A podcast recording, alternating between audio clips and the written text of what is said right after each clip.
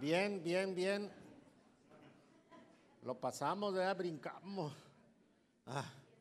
Nosotros aquí anoche estuvimos, híjole, cómo sufrimos. Tuvimos que comer chamorros y tuvimos que tomar ponche y comer tamales y tuvimos que, este, ay, pasta, así, ensalada, ¿qué más?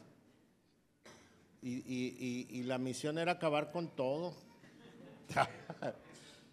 y luego nos fuimos aquí a ver los, los, los, fuegos artificiales. Qué bonito. Ahora había el doble de barcos. Había el doble de barcos. Y parecía una isla de, luces ahí y, muy, muy bonito. Y luego nos pisteamos, así como en, como en sin querer. Lo que pasa es que estábamos ahí paraditos, bien contentos, y alguien se le rompió una botella de mezcal atrás de nosotros. Y que llega así el aroma, no quedé, pero sí, como si me lo hubiera tomado yo. entró así por la nariz, y hasta la gripe se fue y todo. Pero la, la pasamos muy bien, muy bien, gracias a Dios. Lo bueno es que no se me antojó, porque sí, estaba bien fuerte se, olía del bueno. ok, pues qué bendición, qué bendición poder terminar y comenzar, ¿verdad? Y, sobre todo eh, en el camino del Señor, gracias a Dios que, nos ha permitido estar aquí y que podemos nosotros eh, gozarnos de saber que estamos en la mano de Dios. ¿Cómo vamos a enfrentar este año? ¿Cómo, cómo vamos a, vivir este año? Esa sería una, una, buena manera de pensar. Todos, todos, ¿qué nos decimos en el año nuevo? Próspero año nuevo, ¿verdad? Que tengas un año bueno y, feliz año y muchos buenos deseos, pero eh, los deseos se quedan ahí cuando nosotros no tenemos acciones. Y entonces cuando no hay acciones, pues después vienen las quejas y luego viene, eh, se olvida uno de los buenos deseos del año de, del mes de enero y, ya para febrero ya no queremos celebrar el 14 y ya estamos agüitados, ¿verdad? Pero es, es, algo que tenemos que reflexionar muy bien. Y, y lógicamente, pues nos gustaría que, que todos, todos triunfáramos, ¿o no? Y ahorita que está de moda, ¿no? Que tú eres un triunfador y, mente de, ganador y que todos esos rollos y, se frustra uno cuando no ve que, llega uno a, ser como algunos. Y pues no, no debemos de concentrarnos en eso, sino que tenemos que enfrentar este año con ganas. ¿Cómo? A ver, otra vez, les voy a dar otra oportunidad, ¿eh? Debemos enfrentar este año con ganas eso, así se llama hoy la, la prédica, enfrentando el año con ganas y sin miedo, porque es, es, un año que, que, de muchos retos seguramente y para triunfar en la vida es crucial que nosotros eh, lo enfrentemos con muchas ganas y sin miedo, que lo enfrentemos con, con, con un corazón dispuesto primeramente a alabar a Dios y eh, no, no siempre nos gusta lo que nos toca hacer, pero siempre hay que hacer las cosas bien. Y, este año es una gran oportunidad para que todos nosotros podamos eh, ver cómo Dios actúa en nuestro entorno. Es muy seguro que este año enfrentemos cosas que nunca habíamos enfrentado.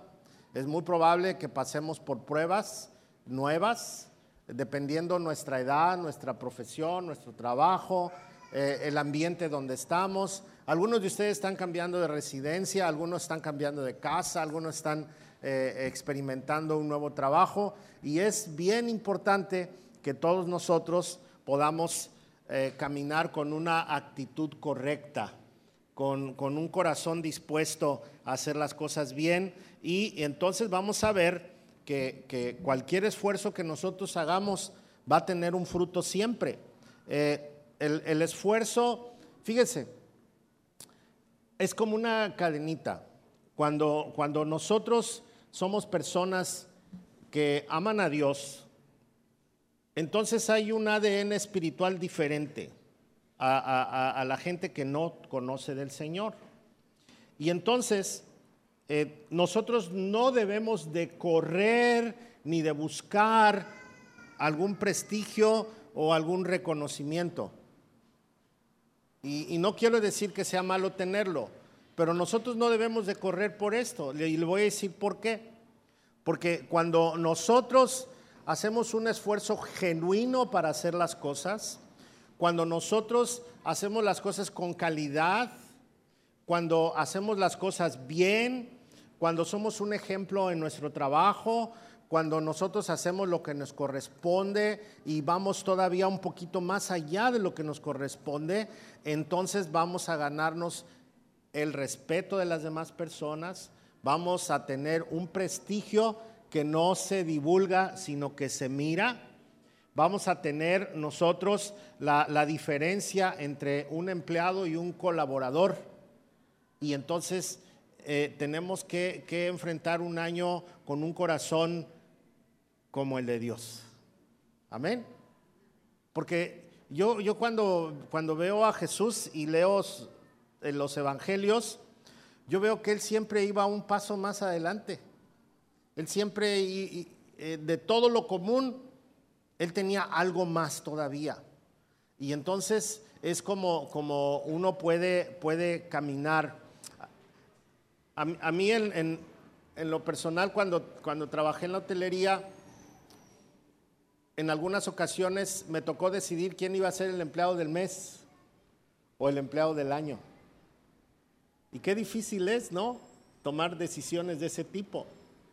Y, había muchas personas que, tenían calidad para ganarlo, pero yo pensaba siempre en la actitud de cómo hacían las cosas, cómo enfrentaban los problemas, de, cómo, cómo, podían ellos eh, desarrollar su trabajo y, de esa manera hacer un nombramiento. Pero cuando nosotros estamos en la carrera de la vida conociendo de Dios, yo creo que Él, Él siempre, Dios siempre va a tener algo para nosotros y nos va a mostrar, nos va a enseñar y nosotros tenemos que ser el cristiano del mes, el cristiano del año siempre, ¿o no? Amén. ¿Y cómo podemos lograr esto? Eh, siempre, eh, cuando, cuando veíamos esto, les decía, Siempre había un empleado bueno, pero siempre había uno mejor, siempre. En la vida hay, hay, hay, un buen padre, pero hay un mejor padre. Hay una buena esposa, pero hay una mejor esposa.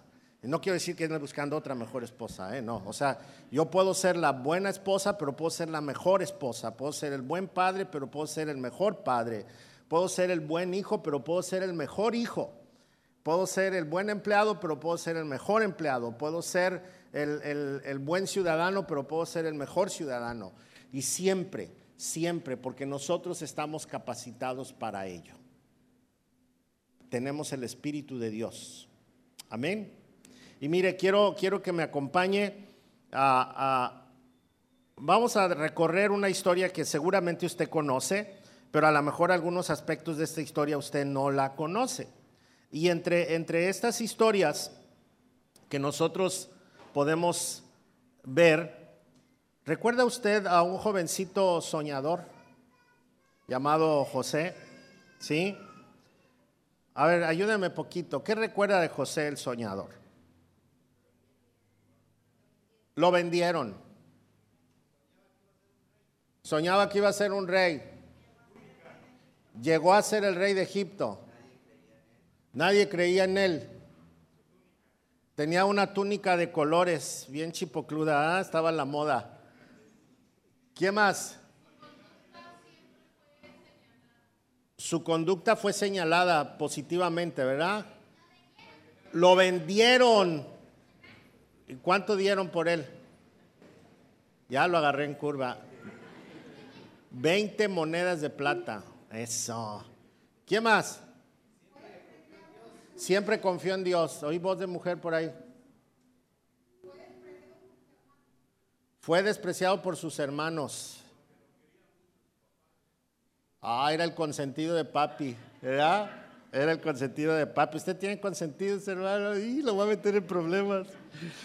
Ok. Perdonó a su familia. E, ese es un buen punto. ¿Usted tiene broncas con su familia? ¿Sí? ¿Ha, pasado por, por bronquillas con la familia? A lo mejor por eso está aquí en Vallarta.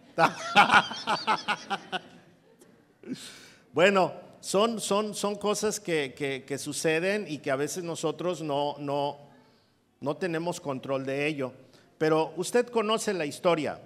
Usted conoce la historia y desde el capítulo 37 vamos a encontrar estas situaciones de, José y, lo conocemos como José el soñador.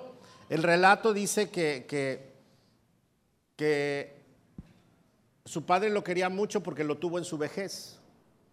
Y entonces se, convirtió en, un niño muy, muy cuidado por, por su papá. Y cuando él tenía 17 años, ya casi un adulto, en el caso de nosotros, las edades que manejamos, en aquel tiempo él todavía no era adulto, hasta los veintitantos años. Entonces, él, pues, su papá le hizo un regalo especial, la túnica de colores, este, lo mandaba a, cuidar a, sus hermanos, a que no se portaran mal, y, y él siempre traía el reporte de las fechorías. Yo no sé cada cuándo lavaba su túnica. Hay cosas que uno piensa, ¿eh? yo no sé cuántos, cuántos, porque siempre traía la túnica y no tenía lavadora. Yo creo que su mamá también lo quería mucho, ¿no? Y le daba su, o, tenía dos, no sé, una, una se cambiaba y se ponía la otra. Eh, son preguntas teológicas que a veces me hago. ¿Cuándo lavaría su túnica? pero, pero dice que, que, era muy amado y este regalo especial era una hermosa túnica que él la quería llevar para todas partes. quiero hacer un, paréntesis. Es un comunicado para las mujeres. ¿Quiénes son esposas aquí y critican a su marido porque se pone cada rato la misma camisa? Ah, ya te pusiste esa camisa, ya te la volviste a poner. Es que me gusta. No, pero ahí tienes más. Pero esta me gusta. No, no, no, no, no, no, no, no, no. Tienes ahí treinta y tantas camisas y te pones esa nada más y de otra semana y esa nada más. Pues Josué era machín, pues le gustaba su, su, túnica y él se ponía su túnica todos los días. ¿eh? Porque así somos los hombres, nos gusta, cuando nos gusta algo, nos lo estamos pone y pone hasta que se gasta y, las otras son el complemento, ¿no? Si te gusta una camisa, una, una playera y te la estás pone y pone, y ¿por qué no se pone las demás? Pues porque las otras son complemento nada más, la que me gusta es esta. Amén. Mire, todos los maridos se están retorciendo así como diciendo, sí, sí, es cierto. Y las mujeres, ah, yo no entiendo a los hombres. Es como cuando, cuando las mujeres se paran frente a toda la ropa y dicen, no tengo que ponerme ni zapatos tengo. Y el marido dice, ¿cómo que no tienes zapatos? Si hay como 20 pares ahí. ¿Y cómo que no tienes que ponerte? No, pues es que este vestido, mira, no tengo bolsa, no tengo cinturón, no tengo zapatos para ese vestido. Estos zapatos, no tengo vestido para estos zapatos y para esta bolsa. Bueno, no es plática de matrimonios. Seguimos con la historia. Entonces, José tenía este, este, este privilegio de parte de su papá y entonces le, pusieron su túnica y él se ponía la, túnica todos los días y mandaba, lo mandaban a, a cuidar a sus hermanos y los hermanos se portaban mal y él traía el reporte y no se quitaba la túnica porque y a los hermanos les daba coraje esto es como este chamaco mira bien pomposo, muy acá, y viene y, nos, nos, nos, nos, acusa. Y luego, de parte de Dios, que tiene unos sueños, ¿se acuerdan los sueños? Primero, las, las, este, las espigas, ¿verdad? Ah, no, pero ese ya las vacas ya fueron. Uh. Pero los primeros sueños, esos fueron sueños de Faraón. Los sueños de José fue las espigas y las estrellas. Y se enojaron, se enojaron, se enojaron los hermanos y entonces un día planearon matarlo y, y no estaba Rubén, que era el hermano que ponía el orden ahí, y entonces ellos decidieron matarlo entre la discusión y todo esto, lo metieron en una cisterna, en una fosa, y estaban planeando cómo deshacerse de él. Al final, si usted conoce la historia, lo vendieron. Iban pasando unos ismaelitas y le, ofrecieron y el ismaelita les dio 20 monedas de plata y órale pues, llévenselo. Y ellos dijeron, no, pues nos sacamos la lotería, mira, guapo, inteligente, bien parecido, con su trabajador y toda la cosa. No, muchachas, cuando busquen un, un, un, esposo guapo, inteligente, codiciable, irresistible, macho, masculino, del verbo yo soy aquel, que ame a Dios sobre todas las cosas. ¿eh? Si no ama a Dios, hijos, se van a meter en un problema. Bueno, pues entonces vendieron a José y José fue llevado hasta Egipto y estos ismaelitas lo vendieron. ¿Se acuerdan a quién se lo vendieron? A Potifar. Potifar lo compró. Ok. Vamos a ir meditando en, en las actitudes que debemos de tener, ¿sí? Para este año. La primera es que debemos de tener una actitud esforzada. Debemos tener siempre una actitud esforzada. Todos los retos que tengamos enfrente de nosotros eh, requieren siempre de un esfuerzo mayor. Nosotros no podemos dar nada más lo que se tiene que dar. Siempre, como decía al principio, tenemos que ir un poco más allá. Eh, siempre que, que yo esté pensando en lo que voy a hacer, tengo que pensar en cómo lo voy a hacer mejor tengo que pensar en cómo voy a, tal vez a mejorar este, este lugar, esta situación, todo lo que venga. Y, tal vez cuando uno es joven, a veces no puede uno escoger lo que, lo que quiere. A veces tiene uno que agarrar las oportunidades nada más. Y cuando uno es mayor, muy mayor, y tiene la necesidad de trabajar y todo eso, también no hay chance de escoger. ¿Por qué? Porque a veces no, no, para lo que uno quiere hacer no, ya no hay oportunidad y entonces tiene uno que hacer lo que venga.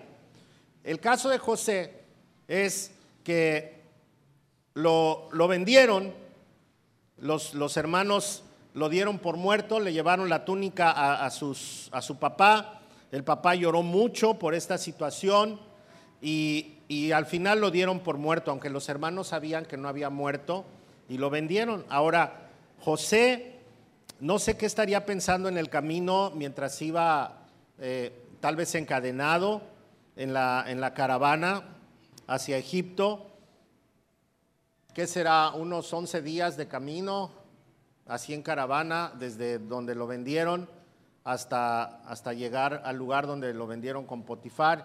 Y él pensando en su papá, pensando en el dolor porque sus hermanos lo vendieron, lo traicionaron, ¿Cómo es posible que, me hayan envidiado de tal manera al desearme la muerte? Y, y no sé qué más pensamientos llegarían. Cuando lo venden, pues por lo menos él dice, ya no voy a andar eh, errante, voy a estar en una casa, pero ¿cómo me van a tratar? Si usted ve el capítulo 39 de Génesis, dice así, cuando los mercaderes ismaelitas llevaron a José a Egipto, lo vendieron a Potifar, un oficial de, egipcio, y Potifar era capitán de la guardia del faraón, rey de Egipto. O sea que tenía un lugar muy especial. Era como parte de las Fuerzas Armadas, ¿no? De, de Egipto. Era capitán de la guardia del faraón, guardia presidencial. Capitán de la guardia presidencial.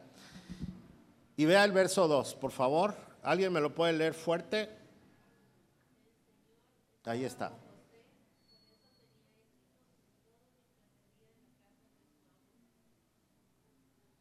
El Señor estaba con José Por eso tenía éxito en todo. ¿En qué? En todo. Fíjese, no dice, José era bien chipocludo. ¿Saben lo que significa chipocludo? ¿Sí? Chipocludo significa chipocludo. O sea que bien bueno para todo. No dice que José era muy bueno para todo. No dice eso. La Biblia dice que José, sí, el Señor estaba con José. Y el hecho de que el Señor estaba con José provocaba que él tuviera éxito mientras mandaba. ¿Así dice? No, mientras servía. Mientras servía. Una de las claves que nosotros debemos de, tomar para este año es preguntarme si en realidad Dios está en mi vida. Si, si, si soy un simple asistente a la iglesia, si soy solamente una persona religiosa, si soy una persona frustrada porque, porque voy y voy a la iglesia y no cambio mi manera de vivir y creo que entrando a la iglesia todo va a cambiar, pero no cambia, eso quiere decir que usted tiene dudas de su fe. Eso quiere decir que usted no sabe realmente cómo es que Dios va a operar en su vida. Y entonces quiere decir también que no se ha rendido a Dios. Este año usted tiene que estar seguro que va a comenzar rendido a los pies de Dios. Si usted tiene a Dios en su vida, si usted deja que Dios le guíe y hace lo que el Señor le manda, entonces usted va a tener éxito en todo lo que haga. Estas palabras se las dijo Dios a Josué, a otro José o a un Josué, ¿no? Más adelante le dijo, esfuérzate y sé valiente. Esfuérzate y sé valiente. Dice, así como estuve con Moisés, estaré contigo. Dice, quiero que hagas todo lo que está escrito en este libro de la ley. Y entonces tu camino será bendecido y en todo lo que hagas tendrás éxito. Este año no puedes seguir jugando al cristianito. Tienes que ser cristiano. Tienes que depender de Dios. Este año no puedes decir que vas a ser un religioso más. El hecho de que no faltes a la iglesia, que es parte de ser un, buen cristiano, pero el hecho de que vengas a la iglesia no quiere decir que ya eres efectivo. La efectividad te la da el hecho de que Jesús esté en tu vida y que Jesús esté obrando en tu vida y que te esté impulsando. Y sabe que esto requiere de esfuerzo. Porque el primer esfuerzo es depender del Espíritu Santo. Ese es el primer esfuerzo y es el más difícil. Porque la carne tiene su manera de vivir. Y cuando la carne tiene su manera de vivir, hay que pelear con ella. El apóstol Pablo dijo que, tenemos una lucha y no es contra carne y sangre, sino que es una lucha de espiritual. Porque nuestra carne quiere hacer ciertas cosas y el Espíritu está ordenando que hagamos estas otras. Entonces hay que esforzarse ¿Por qué? Porque nosotros, una vez que recibimos el Espíritu Santo, nacimos para servir. Y en la medida que sirvamos, entonces va a llegar el éxito. No puede ser al revés. No puedo buscar el éxito sin servir, a menos que me haga de los malosos. Y ese no es éxito en realidad. Pero la persona que sirve, la persona que, que sabe que, no está trabajando para el amo, sino que está trabajando para Dios, entonces esta persona va a tener éxito. Este año usted y yo debemos estar seguros, plenamente seguros de que Dios está en nuestra vida, de que Dios está manejando nuestra vida, que tengo que dejar de ser el cristianito X para ser un verdadero hijo de Dios. Amén. ¿Cuántos están dispuestos a depender del Espíritu Santo este año? No hay otra, no hay otra. No hay otra. El Señor estaba con José. Repita conmigo. Ahora vamos a decirlo en tiempo presente. El Señor está con José, ¿verdad? Está con José. Por eso tiene éxito en todo mientras sirve. Ahora póngale su nombre. El Señor está con Jorge. A ver, todos digan, el Señor está con Jorge. Gracias. Ahora ustedes digan, el Señor está y diga su nombre. El Señor está con, por eso tiene éxito en todo lo que hace cuando sirve. Amén. Entonces usted y yo vamos a experimentar un éxito diferente al que el mundo busca, porque este éxito es a la manera de Dios, a la manera de Dios. Dice el verso 3, Potifar lo notó y se dio cuenta de que el Señor estaba con José y le daba éxito en todo lo que hacía. Cuando agarraba la escoba era un barredor exitoso. Cuando agarraba el trapeador era un trapeador exitoso. Cuando regaba las plantas era un regador exitoso. Y dijo, este compa es bueno. Y dice que eso agradó a Potifar. Eso agradó a Potifar. Yo estoy convencido que en cualquier área que nosotros nos desarrollemos, la gente tiene que tener una admiración genuina. Nosotros no debemos buscar la admiración de nadie, absolutamente no. Eso lo hace el mundo. Y por eso hacemos tonterías cuando buscamos la admiración de los demás. Pero cuando nosotros hacemos lo que tenemos que hacer y vamos una milla más allá, porque es bíblico, Dice la escritura que si alguien nos pide caminar con alguien una milla, vayamos dos. Entonces, si nosotros caminamos más allá, esto va a agradar a los que están a nuestro alrededor y van a ver que hay éxito en nuestra manera de vivir. Y eso va a agradar a cualquier persona que se acerque a nosotros. Así que dice el verso 4, eso agradó a Potifar, quien pronto nombró a José su asistente personal lo puso a cargo de toda su casa. Pasó del señor que barre y trapea a ser el administrador, el manager. Oh, ¿ha escuchado historias de esas? Híjole, es una bendición. Son buenas historias. Dice, desde el día en que José quedó encargado de la casa y de las propiedades de su amo, el Señor comenzó a bendecir la casa de Potifar por causa de José. Esfuérzate. Esfuérzate y cuando trabajes, trabaja para Dios y para quien tú trabajas va a ser bendecido y lo va a notar. Y va a ver tu sinceridad y va a ver tu pureza y va a ver que, gracias a que Dios está en tu vida y que tú haces lo correcto, Él es bendecido, aunque no sea cristiano, aunque sea gente que no, ni quiere con Dios, pero va a reconocer que tu vida está resguardada por Dios. Y por eso eres un servidor de calidad. Este año tenemos que ser buenos servidores, hacer bien las cosas. Amén. ¿Qué estás dispuesto a hacer? Depender de Dios, depender de Dios, totalmente, depender de Dios. Que la gente con la que yo trabajo vea y sea bendecida porque hay un, hay un dicho a veces, dice, ah, yo por qué me esfuerzo si el patrón tiene mucho dinero. No, pues tú esfuérzate para que tu patrón tenga más dinero. ¿Por qué? Porque si tú, tú haces tu trabajo y él es bendecido, el día de mañana tú vas a ser bendecido también. Gracias a Dios que el patrón te da trabajo, hazlo bien, ¿o no? Así que este año tenemos que hacer las cosas bien, esforzados, en el buen sentido. Así que el Señor va a comenzar a, bendecir, a lo mejor antes de bendecirte a ti, va a empezar a bendecir a todos los que están a tu alrededor, pero va a llegar el momento en que todos se den cuenta que esa bendición es por ti, porque Dios está contigo.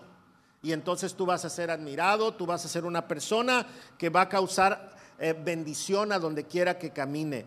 Y entonces fíjese cómo sigue diciendo, todos los asuntos de la casa marchaban bien y las cosas y los animales prosperaron, pues Potifar le dio a José total y completa responsabilidad administrativa sobre todas sus posesiones. Con José a cargo, Potifar no se preocupaba por nada, excepto que iba a comer. ¿Quién era el patrón ahora? José. Y el patrón descansó todo en él. No quiere decir que ganaba, es más, José ni ganaba dinero. ¿Qué era José? Un esclavo, un esclavo fifí. Porque pudiendo ser esclavo y comer de la comida de los esclavos y vestir la ropa de los esclavos y dormir en el lugar de los esclavos, era el segundo de a bordo. Se pudo comprar sus Nike, se pudo comprar sus chemis Lacoste, se, se pudo, porque tenía que estar presentable. Era el segundo. Amén. Bendice a tu patrón, bendice a tus, a tus eh, eh, clientes, bendice a la gente que te rodea, a la institución para la que trabajas y Dios te va a premiar a ti y te va a llevar por caminos que no, no, no sabías y que no conocías. Amén. Así que, pero no todas las cosas van bien, ¿eh? Cuando uno empieza a, a a tener éxito, siempre va a haber algo por ahí, siempre va a haber algo por ahí. Y, entonces nosotros cuando, cuando nos empieza a ir bien, cuando vamos eh, correctamente, siempre debemos de tener una actitud de ánimo, aunque vengan las pruebas.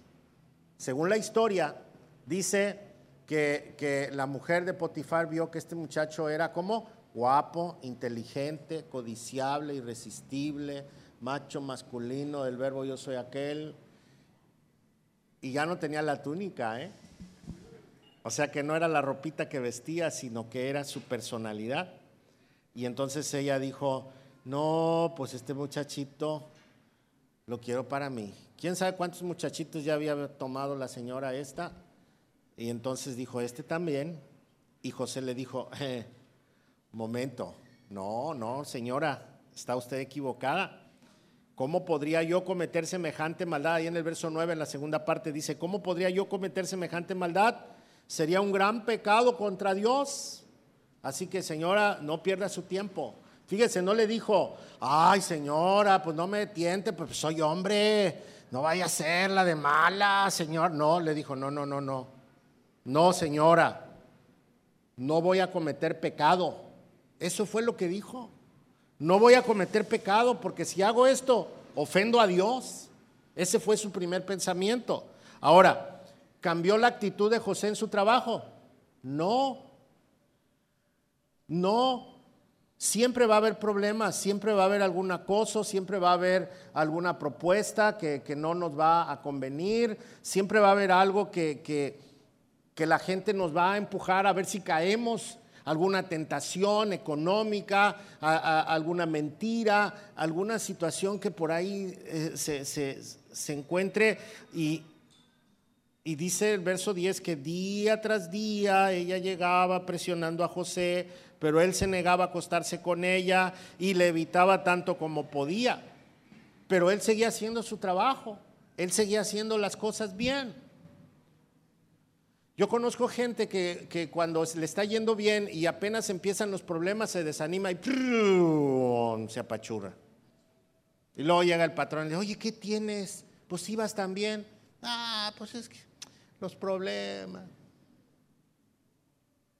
Ah, pues es que también no me valoran. Ah, pues es que pedí aumento y no me lo dieron. Entonces no eras tú. Estabas fingiendo. Estabas haciendo, era, eras un, un, artista, eras un, alguien que no eras tú, porque estabas buscando algo diferente a lo que en realidad tú eres. Y esto es algo bien importante. Nosotros, todo lo que hacemos es porque así somos, sin buscar nada a cambio. José, a pesar de ser acosado por esta mujer, que seguramente le, puso muchos cuatros Y día tras día él tenía que salir todas las mañanas con ese pensamiento de saber, esta señora va, otra vez me va a molestar. Y ni modo de renunciar, él no podía renunciar. No podía buscar otra opción de trabajo. Era un esclavo pero no bajó su ánimo de trabajo. Es muy probable que este año nosotros enfrentemos situaciones que nunca habíamos enfrentado, tentaciones o problemas o situaciones que no medimos. Tal vez si este año fue de éxito, tal vez el año que viene, ojalá y lo sea también, pero todos los años tienen así como, como sus, sus vados, ¿no? Por donde pasa agua. Y esa agua a veces no nos deja avanzar, pero mi actitud no debe cambiar. Mi forma de actuar no debe cambiar. Como decimos aquí, no se agüite. Dígale a su vecino, no te agüites. Así son las cosas. Que el patrón fue injusto. Usted no se agüite. Usted tiene, tiene a Dios en su corazón. Usted haga las cosas bien. Ay, que mi compañero no me valora y nomás me está molestando y, hasta me, ha, me ha hecho quedar mal con el jefe. Usted no le interesa eso. Usted es Usted es un hijo de Dios, una hija de Dios. Y si está buscando que lo valoren las personas, ya perdió. Busque que lo valore Dios. Y lo demás viene después. Amén.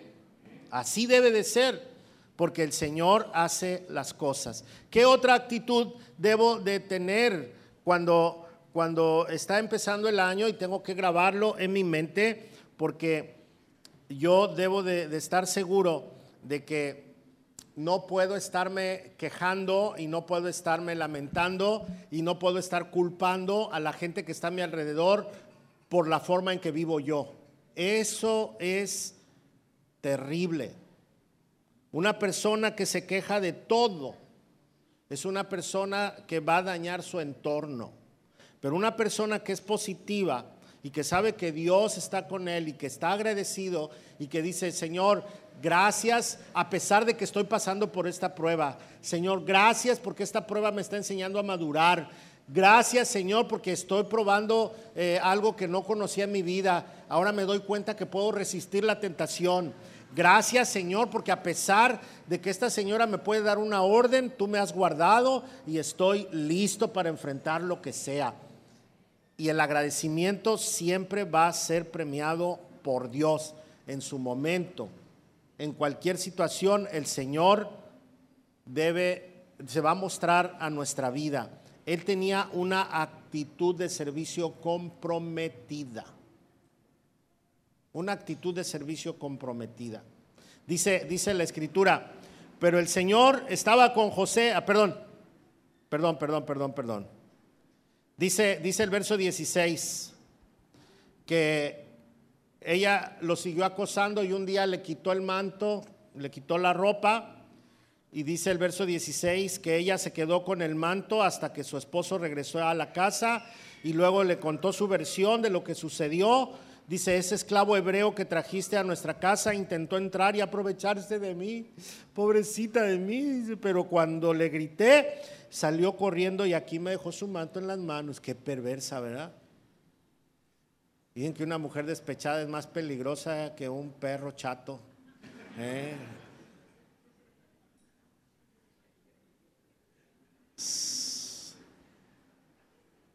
Me contaron.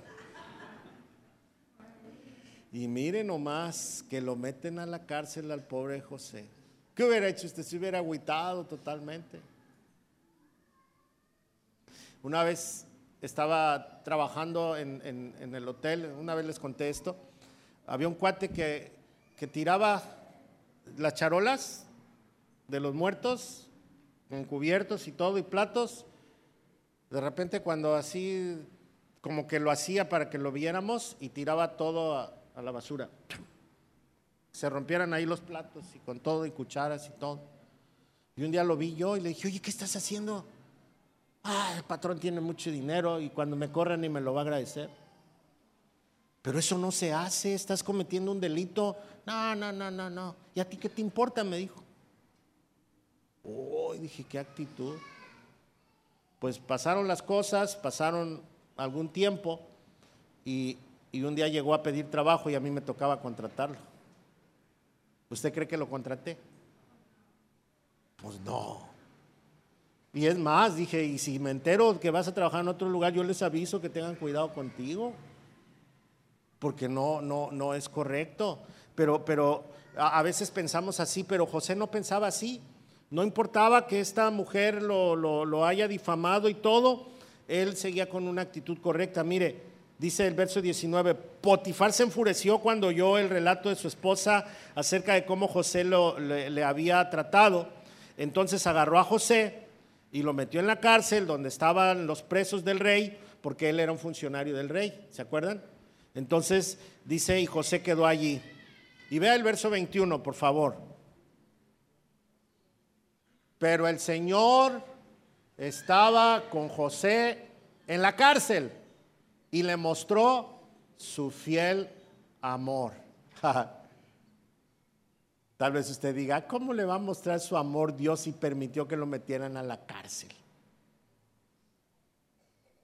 ¿Qué tipo de amor es ese?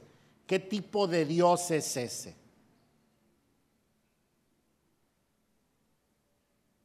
¿Cómo me está mostrando su amor Dios si ya me quitó todo? ¿Qué tipo de amor es ese? Es un amor especial que nos enseña. ¿Cómo puede decir Dios que me ama si me metió al bote?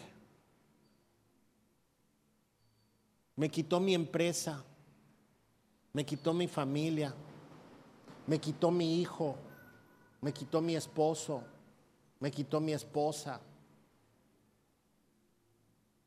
me quitó mi casa, mi trabajo. ¿Cómo puede haber un Dios de amor cuando suceden todas estas cosas? Puede ser un año difícil. Pero el Señor estaba con José en la tragedia. Pero el Señor está con José en la tragedia. A ver, diga conmigo, pero el Señor está con, diga su nombre, en la tragedia. Y en la tragedia me muestra su fiel amor. En la tragedia Dios me muestra su fiel amor. la ausencia de problemas no quiere decir que sea, Dios se ausentó. La ausencia de problemas puede ser pasajera, pero cuando viene el problema y el problema es tan duro, entonces me permite experimentar el fiel amor de Dios. Amén. ¿Por qué no le da un aplauso al Señor por esto?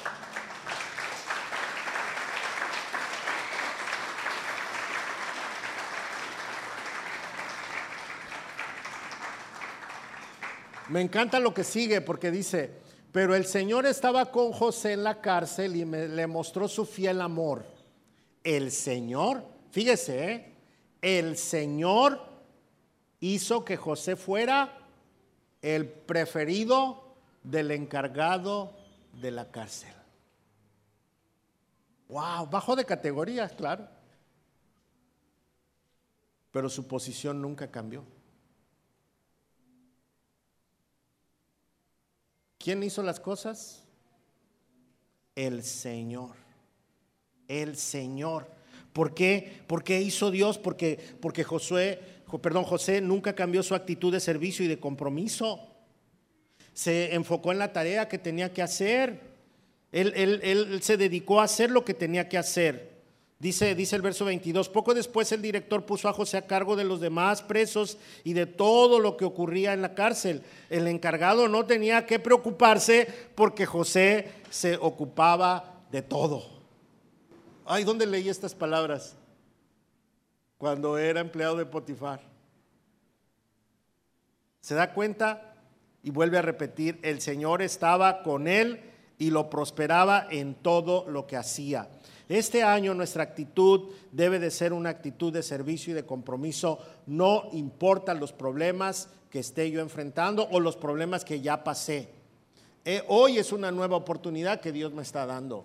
Hoy es una nueva oportunidad para ver la gloria de Dios. Voy a empezar un año de cero. Y qué padre, ¿no? Porque hace rato nos levantamos apenas y apenas nos comimos un tamal o un pozole, un recalentadito por ahí. Y, venimos así, ahorita ya tenemos cara de hamburguesa todos. Y entonces, pero estamos en cero. Estamos en cero. Vamos a empezar. No te agüites, dile otra vez a tu vecino, no te agüites.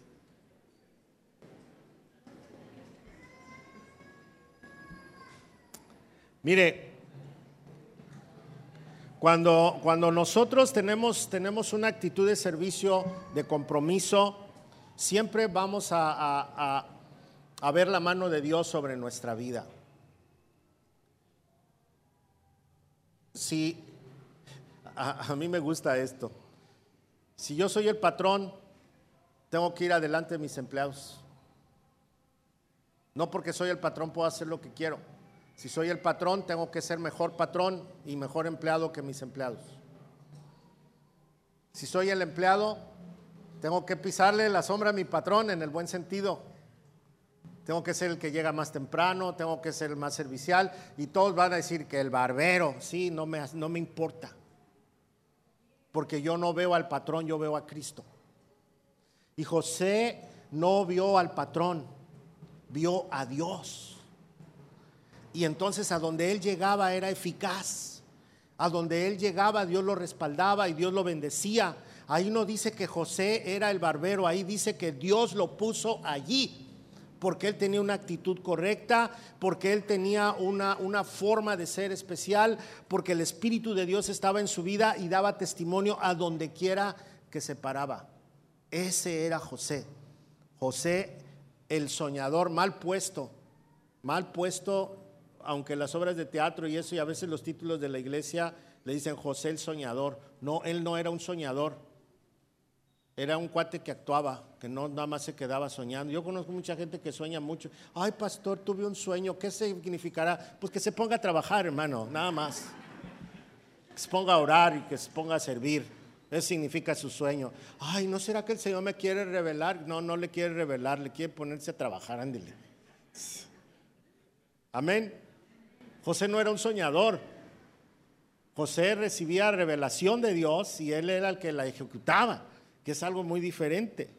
Así que, que si usted le digo, si conoce la historia, pues era el, mero chipocludo de la cárcel y entonces eh, trajeron a, dos presos, si se acuerda quiénes eran, el copero y el pastelero, y, pues los dos venían de la corte y entonces eh, los dos tienen un sueño.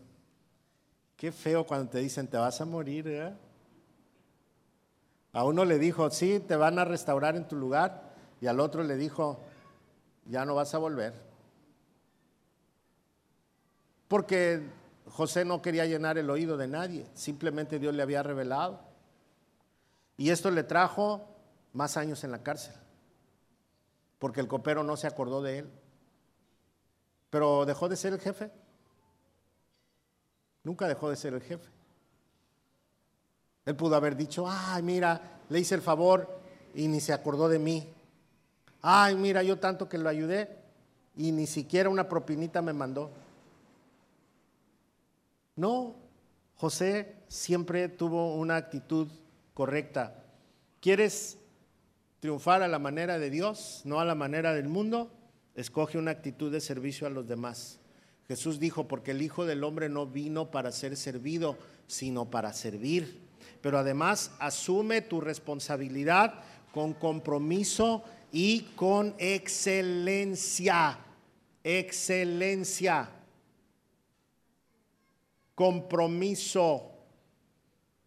Le voy a dejar una tarea, busquen en el, diccionario, en el Wikipedia, qué significa excelencia y qué significa compromiso y haga una lista de todo lo que está fallando para que nosotros nos pongamos las pilas.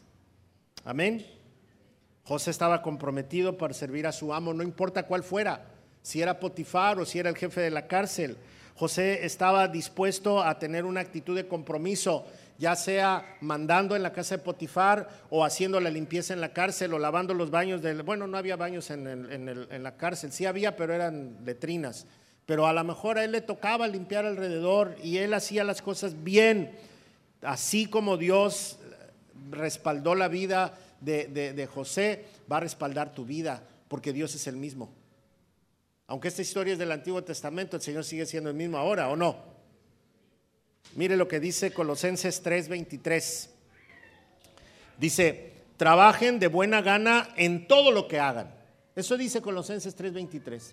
Trabajen de buena gana en todo lo que hagan, como si fuera para el Señor y no para la gente.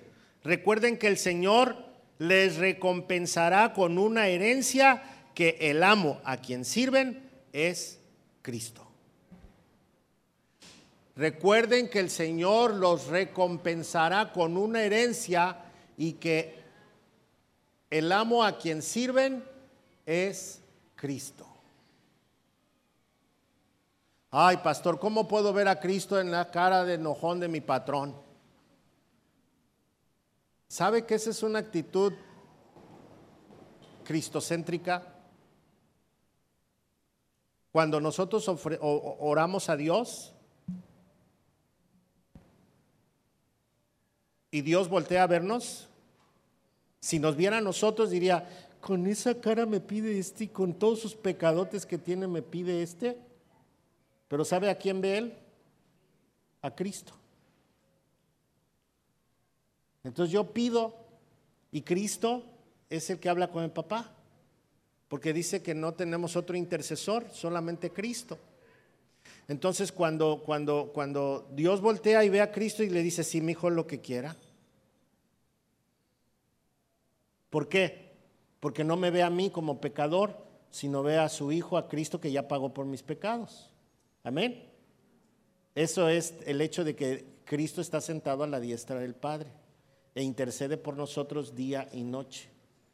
¿sí? Es nuestro abogado, es la propiciación por nuestros pecados. Esa es su función. Ahora, al revés, cuando yo soy un empleado, cuando yo tengo a un jefe y estoy haciendo mi trabajo y digo, ¿cómo le voy a hacer el trabajo? Y entonces tengo que ver a Cristo. No, para Cristo lo que quiera. ¿O no? Ame a su patrón, ame a su jefe o a quien le sirva a usted, a sus clientes. Ámelos. ¿Por qué? Recuerden que el Señor les, les recompensará con una herencia. ¿Qué va a dar Dios? ¿A quién les gustan las herencias? A todos. Ah, regrésame al 23, por favor. Trabajen de buena gana en todo lo que hagan. ¿Qué es todo lo que hagan? Todo. Como si fuera para el Señor. Y no. ¿Quién puede ser efectivo así? Todos. Todos. Y entonces el Señor recompensará. Amén. Gloria a Dios. Ya, ya estoy terminando. Ya estoy terminando. La historia se repitió. La herencia que recibió José, José la, la herencia que recibió José fue que pues Dios puso a soñar al faraón y el faraón estaba inquieto. Ahora sí llegaron las vacas flacas y las gordas, hermano, de Margarito. Al principio nos dijo del sueño, ¿verdad? El faraón soñó y no había quien le interpretara. Y entonces el copero se acordó de que había una herencia pendiente. Y fue Dios el que actuó. Vino. Dios usó a José en otro sentido, ya no en su esfuerzo de trabajo, sino ahora sí en la interpretación y yo me imagino que, el faraón ha de haber buscado su currículum, ¿no? Ha de haber dicho, a ver, ¿a qué se dedicaba este muchacho? No, pues que fue esclavo de Potifar y fue buenazo, nomás que parece que quiso ahí con la señora. Pero luego cuando se fue a, la cárcel, wow, era el buenazo de la cárcel. Y entonces uno empieza a tejer y dice uno, no, pues si era buenazo en esto, buenazo, de seguro lo difamaron. No, este cuate no, tiene, tiene buen récord. Vamos a ponerlo en, en un buen lugar. Y se volvió a convertir en el segundo del mero, mero petatero. ¿Eh? Y el faraón no tenía nada que preocuparse. ¿Por qué? Porque todo estaba en manos de José, que era un hombre esforzado, trabajador, comprometido, que no veía al patrón, veía a Cristo, que, que no se quejaba, veía todas las cosas positivas, que era experto, era eficaz, era excelente. Híjole, imagínense que todos los cristianos fuéramos así. Ya hubiéramos cambiado el mundo. Pero la última es esta. Ahora José era el todopoderoso en la tierra. Usted sabía que Egipto fue la nación más poderosa del mundo de aquel tiempo. Y ser el faraón era como ser Dios. Y lo que él decía, eso se hacía. Y José era el segundo. Y todo lo que José dijera estaba respaldado por el faraón. Si José decía, mátenlo, lo mataban.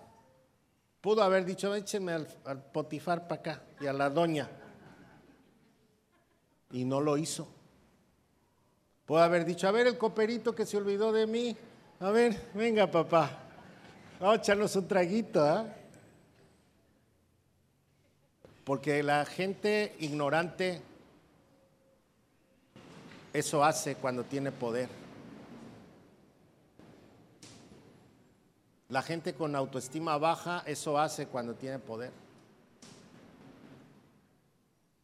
La gente sin Cristo, eso hace cuando tiene poder, busca la venganza. Pero él ahora tenía la oportunidad de la venganza más grande de su vida. Llegaron sus hermanos a pedir comida. Sus hermanos que lo querían matar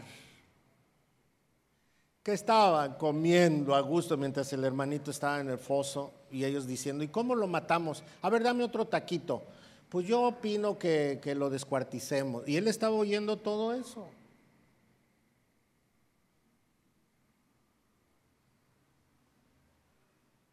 Y José dijo, creo que era el propósito de Dios para salvarlos a ustedes, que Dios me trajera aquí.